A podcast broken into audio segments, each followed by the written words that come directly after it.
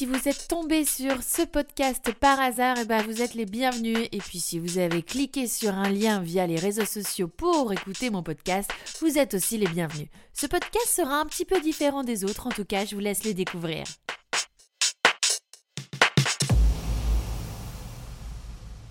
Mais que se passe-t-il? J'ai chaud. J'ai du mal à respirer. Je crois que je vais vomir. Vite. Faut que je sorte. Je, je, je dois m'enfuir d'ici. Il faut que je respire. Mais que se passe-t-il? Qu'est-ce qui m'arrive?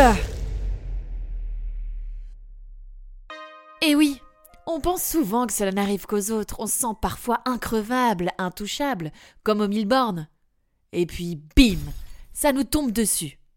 Dans ce podcast, je vais vous raconter ce que j'ai vécu et ce que je vis encore. Écrire, faire un podcast, c'est une manière d'extérioriser, mais aussi de témoigner. Et non, cela n'arrive pas qu'aux autres, et je l'ai découvert cette année.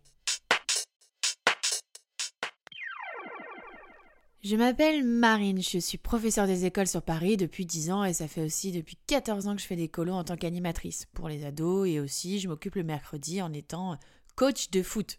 Alors rassurez-vous, je ne suis pas une championne.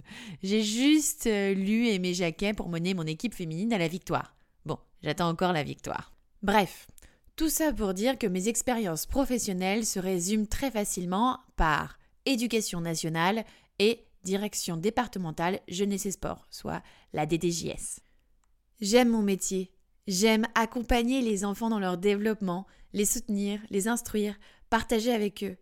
C'est une des plus grandes richesses de ce métier, comme défendre les valeurs de la République, c'est-à-dire liberté, égalité et fraternité.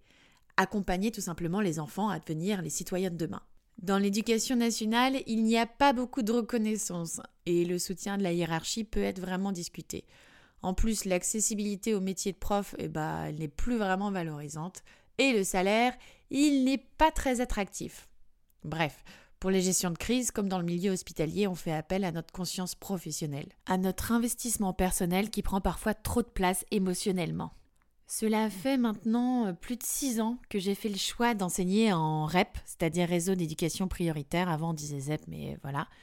La seule reconnaissance que l'on peut avoir dans ce métier, en tout cas celle que je trouve, est dans les yeux tout simplement de mes élèves et de mes anciens élèves.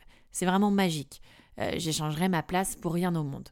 Sauf que cette place, il n'y a pas longtemps, je l'ai rejetée. D'une façon très violente et inattendue. Je vais vous raconter ça.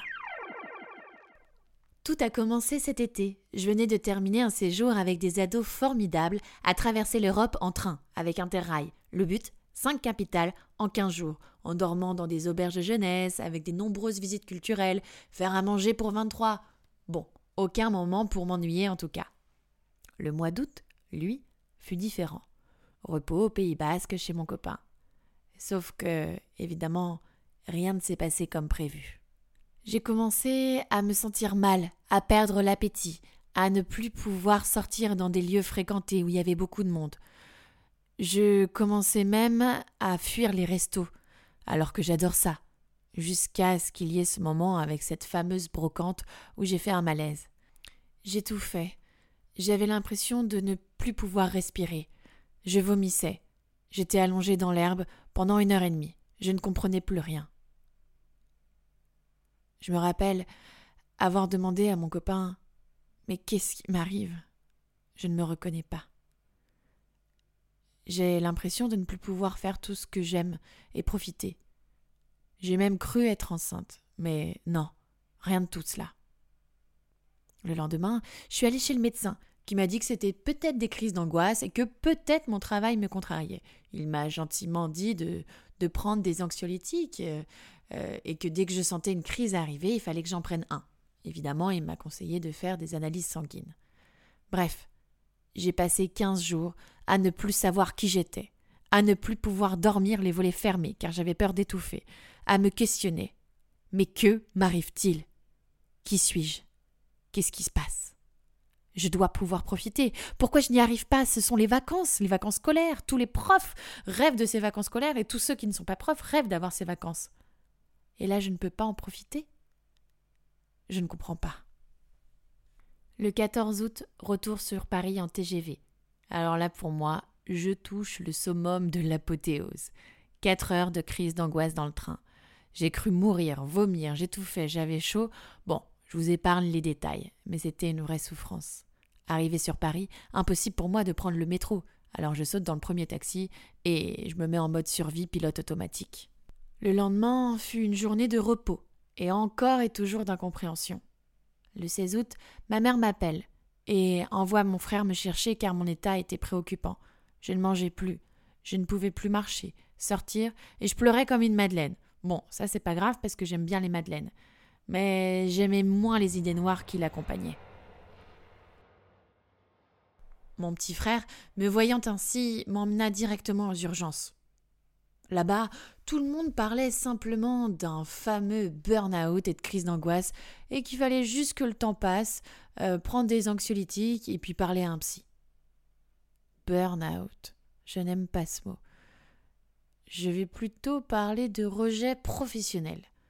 Je vais donc devoir faire deux choses qui ne m'enchantaient guère aller voir un psy et prendre des médocs. Génial. Pendant cette petite période, mes parents se sont un peu occupés de moi. J'ai eu besoin de retourner dans ma chambre d'ado et aussi des amis du théâtre et euh, ma filleule avec, euh, avec sa maman. J'étais, comment dire, tellement déstabilisée et inquiète de ne plus pouvoir faire tout ce que j'aime, de ne plus marcher, de ne plus rire, de ne plus sortir, de plus jouer, de plus partager, euh, même de manger ou d'aller au théâtre ou au ciné, au musée. Rien. Même faire les courses. J'avais vraiment l'impression de devenir folle. Je ne pouvais même plus écouter la radio ou regarder les infos tellement j'imaginais être folle comme eux. Et, ce que j'aimais encore moins, c'était avoir des idées noires, cette notion de mort qui était constamment autour de moi. Alors heureusement que je me connais quand même émotionnellement, pour savoir que ce n'était pas moi, et que je suis une personne solaire, une personne forte, et que ce sont des idées qui sont juste des nuages et qui passeront avec le temps, euh, avec ma volonté de les dégager le plus rapidement possible. En tout cas, cette lutte d'idées noires a été un moment euh, très très difficile et, quand ça apparaît à ce moment-là, euh, c'est tellement inattendu qu'on ne sait pas se battre tout de suite et se battre seul face à ça. Ce premier passage chez la psychologue ne fut pas très négatif finalement. Bon, en gros, pour faire court, je suis à trois carrefours de ma vie. Là, je fais comme si je disais les guillemets. Et c'est normal que je sois déstabilisée, en gros. Pendant les deux semaines euh, qui restaient, en tout cas celle avant la rentrée, je ne savais pas si j'allais euh, pouvoir reprendre. C'était vraiment euh, pour moi impossible. Et au bout de trois séances avec la psy, j'ai décidé de reprendre comme tout le monde, en ne disant rien, en ne voulant montrer bah, aucune faiblesse aux autres, comme on avait pu me le reprocher l'année dernière. Bref, j'ai juste prévenu mon ami et collègue très proche de l'école, la gardienne, si jamais je faisais une crise d'angoisse ou un malaise. L'après-rentrée, c'était une lourde étape. Euh, je ne pouvais pas me rendre à l'école en transport, donc je prenais mon vélo et un anxio dans la poche pour, euh, pour la rime. Trois heures de réunion dans une petite salle avec plus de 15 personnes, check. Préparer une classe, check. Euh, faire comme si tout allait bien, check. Puis faire la rentrée, check. Commencer les évaluations de diagnostic, check. Commencer les programmes, check. Tenir chaque jour, check. Tenir une semaine, check. Évidemment, vous attendez la chute. Vous inquiétez pas, elle arrive. 14 septembre. Ce matin, j'ai du mal à me lever. J'ai un rendez-vous parent que je ne peux annuler. Et le soir, j'ai la réunion parents-prof. Ce qui me fait une journée de 8h à 19h, sans être au top et voir du monde. Allez hop, un petit anxio, j'honore le rendez-vous, puis je récupère mes élèves, on fait la dictée, et là, un mal de tête me prend et ça me tape comme une migraine. Euh, nous sommes en pleine dictée et, les élèves attendent la suite et je bloque, je n'arrive plus à parler. Alors je me fais violence, euh, mais je commence à sentir mon, corps se resserrer comme s'il étouffait de l'intérieur. À ce moment-là, j'écris à mon copain en lui disant que, que j'en peux plus de la situation, qu'il faut que j'en parle à ma directrice et que je ne peux plus faire semblant, que je ne peux plus le cacher et surtout que je ne peux plus, en ce moment, être face à mes élèves. 10 heures, lors de la récréation, je dépose mes élèves et je vais dans le bureau de la directrice. Je m'enferme et je lui dis tout. Je vous cache les détails, encore une fois, mais c'est à base d'étouffement, à base de morve, de larmes, de tremblements, le tout en boule par terre. Bref, heureusement que les agents de service sont au top dans cette école parce que j'ai même pas pu servir de serpillière. La directrice, euh, face à cette situation, joint mon copain par téléphone afin qu'il vienne me chercher parce que je ne pouvais pas rentrer seule, en tout cas, ni marcher. Et s'ensuit après un rendez-vous médical qui m'arrête pour deux semaines, deux semaines d'arrêt. J'explique au médecin que cela me paraît très court, euh, que je me sens incapable, mais vraiment incapable de retourner à l'école pour voir des enfants, etc. Mon médecin m'a dit qu'il fallait pas que je m'inquiète, que c'était juste pour mon suivi, qu'elle voulait tout simplement euh, ne pas me laisser seule pendant ces deux semaines. Les, premiers jours de cet arrêt ont été un peu, un peu difficiles parce que j'avais peur d'être seule, j'avais peur de dormir seule, euh, j'avais peur de ne rien faire de mes journées, j'avais peur de, toutes les idées qui pouvaient me traverser. Alors de temps en temps, mes parents venaient me chercher, euh, notamment le week-end, parce que c'était trop difficile de rester seule à la maison. J'ai aussi ma meilleure amie qui est venue manger chez moi et travailler chez moi pour me faire une présence, une amie proche de l'école qui est aussi venue aussi, pour me promener comme les petits vieux finalement. Et il y a aussi mon copain qui, qui s'est très bien occupé de moi à ce moment-là et qui a été un bon soutien. Pendant ces deux semaines, j'ai tenté euh, plusieurs trucs. Le cinéma, crise, bam, échec. Ensuite, resto à l'intérieur, crise, bam, échec. Théâtre, crise, bam, échec. Métro, crise, bam, échec bah du coup euh, j'ai commencé à jouer aux échecs. je me suis dit bah je pense que c'est un message qu'on m'envoie et que là il faut que je l'écoute donc j'ai commencé les échecs, ça veut pas dire que je suis forte mais mais voilà et aussi aux cartes, cela occupait euh, mon esprit. Puis après, j'ai eu un deuxième arrêt de travail, un mois. Mais qu'est-ce que je vais pouvoir faire pendant tout ce temps-là? Et puis, je ne pense même pas partir en train parce que c'est impossible pour moi. Je ne peux même pas voyager. Je me suis dit, ah, tant mieux, je vais aller voir la mer. Mais non, impossible. Eh bien, justement, c'est ce temps que l'on m'a donné que je vais pouvoir prendre, tout simplement pour me remettre à ma vitesse. Accepter était difficile. J'avais des piqûres au sens figuré assez violentes. Par exemple, quand je me promenais dans un parc et que je croisais une classe avec des enfants, eh bien, eh bien, je pleurais. C'était complètement incompréhensible et violent pour moi. Je me suis aussi remise au dessin. Je faisais de l'architecture. Au début, je voulais reproduire l'Alhambra à Grenade, et puis, au fur et à mesure, j'ai fait des éléments architecturaux, sans réfléchir, sans crier un papier pour me lancer. Ces dessins sont un peu intéressants à analyser, donc je m'arrête un petit peu là-dessus. C'est des sortes de, de modules d'architecture qui repose sur un seul pilier très fin pour créer tout simplement un équilibre à la fin.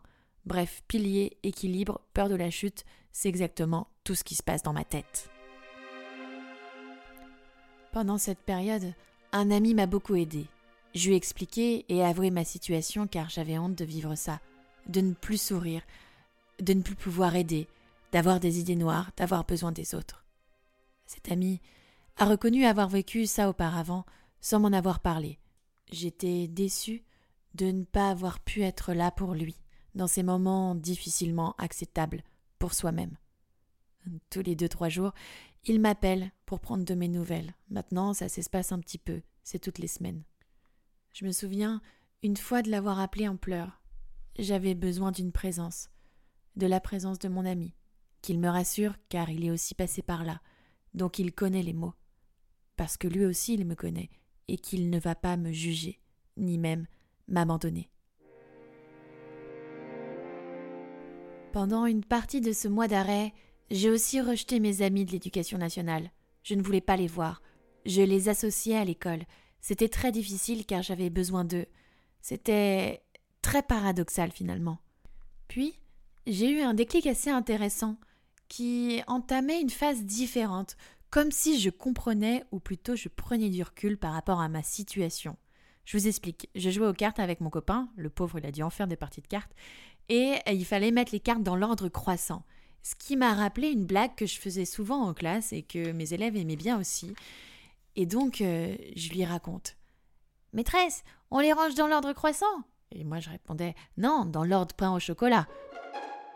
Bon, bref, vous avez compris, mon niveau d'humour était très très haut. Mais tout ça pour dire que le fait de, de, me rappeler que j'étais une maîtresse, juste après, j'ai pleuré. Bah, j'ai pleuré parce que je n'étais plus tout simplement maîtresse. Parce que c'était comme si euh, j'avais tiré un trait sur dix ans de ma vie d'un seul coup et, et que j'étais épuisée d'avoir donné. Alors j'ai essayé de comprendre pourquoi les larmes coulaient, puis j'ai eu une image très intéressante. Je vais tenter de vous la décrire. Imaginez-vous dans un film de science-fiction. Le super-héros a été capturé par les méchants. Autour de lui, il a une ceinture, évidemment, qu'il ne peut enlever, et des fils qui sont reliés aux méchants. Lorsque le mécanisme est enclenché, les méchants absorbent les pouvoirs du super-héros.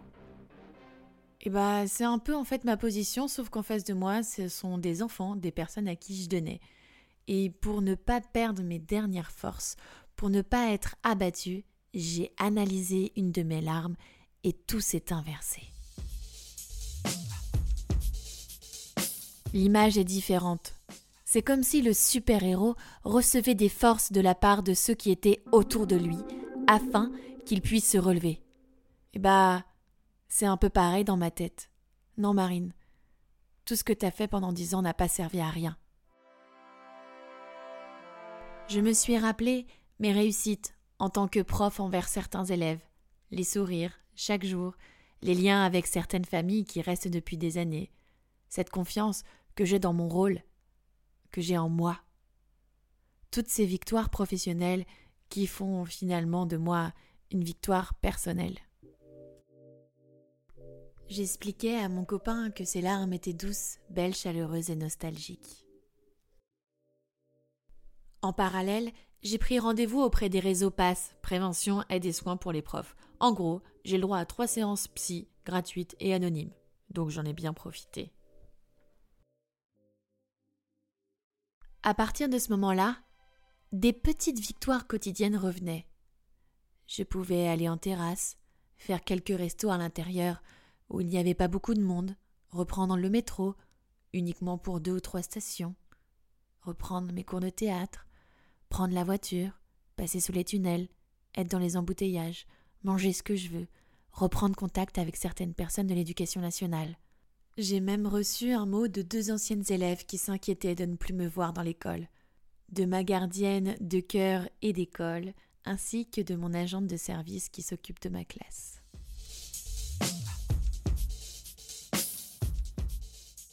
Sentant cet élan intéressant, j'ai retrouvé goût à mes passions.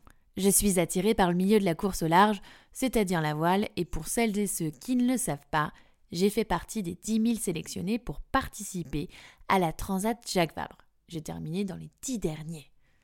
J'ai donc proposé aux gagnants et aux skippers de les accompagner dans la fin du projet du virtuel au réel créé par Virtual Regatta et la Transat Jacques Vabre. Tous ont accepté. J'étais heureuse de pouvoir le faire, mais je ne savais pas si j'allais pouvoir le faire.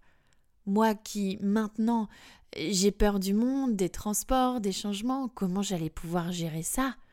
J'avais beaucoup trop d'appréhension. J'ai eu deux, trois réunions avec Virtual Regatta au bureau. J'étais assez angoissée, anxieuse, mais je savais quand les crises montaient.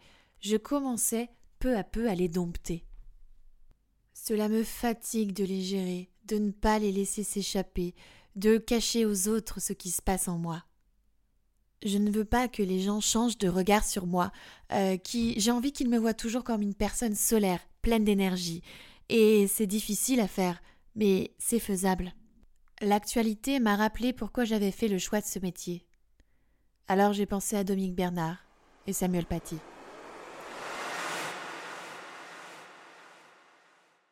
Pendant cette période, j'ai oublié l'école, j'ai tenté d'oublier que je ne serais pas non plus sur la photo de classe pour la première fois en dix ans je me suis concentrée sur les bateaux et j'ai profité des vacances scolaires pour m'envoler, plutôt m'évader et reprendre le train.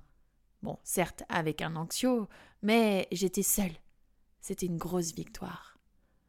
Pendant ces dix jours de le village de la Transat Jacques Vabre, je me suis sentie bien, comme avant. même si de temps en temps j'avais quelques piqûres de rappel. Le retour sur Paris s'est bien passé. Pas un seul médoc. Grande victoire. Je suis arrivée au bout de ce projet, sans flancher. Je suis vraiment fière de moi. Maintenant, il ne me reste que cinq jours avant la rentrée, et je ne sais toujours pas quoi faire. Reprendre Récupérer Je ne sais pas. Il m'arrive de voir mes élèves dans mes rêves, des élèves qui m'ont marqué, des élèves qui me motivent quand je vois de la joie et de la reconnaissance dans leur regard. Si je veux retourner à l'école, c'est grâce ou à cause d'eux, parce que je sais que je sers à quelque chose là-bas, que je suis utile pour eux. Si je ne peux pas, c'est peut-être à cause des conditions de travail, du cadre et des difficultés sociales. Bref, vous l'aurez compris, je ne sais pas si je vais reprendre. En faisant ce mini podcast, j'ai voulu témoigner, car non, cela n'arrive pas qu'aux autres, et qu'il ne faut pas avoir honte d'en parler, de se libérer et de se faire accompagner. J'ai encore un petit bout de chemin à faire, alors souhaitez-moi bonne chance.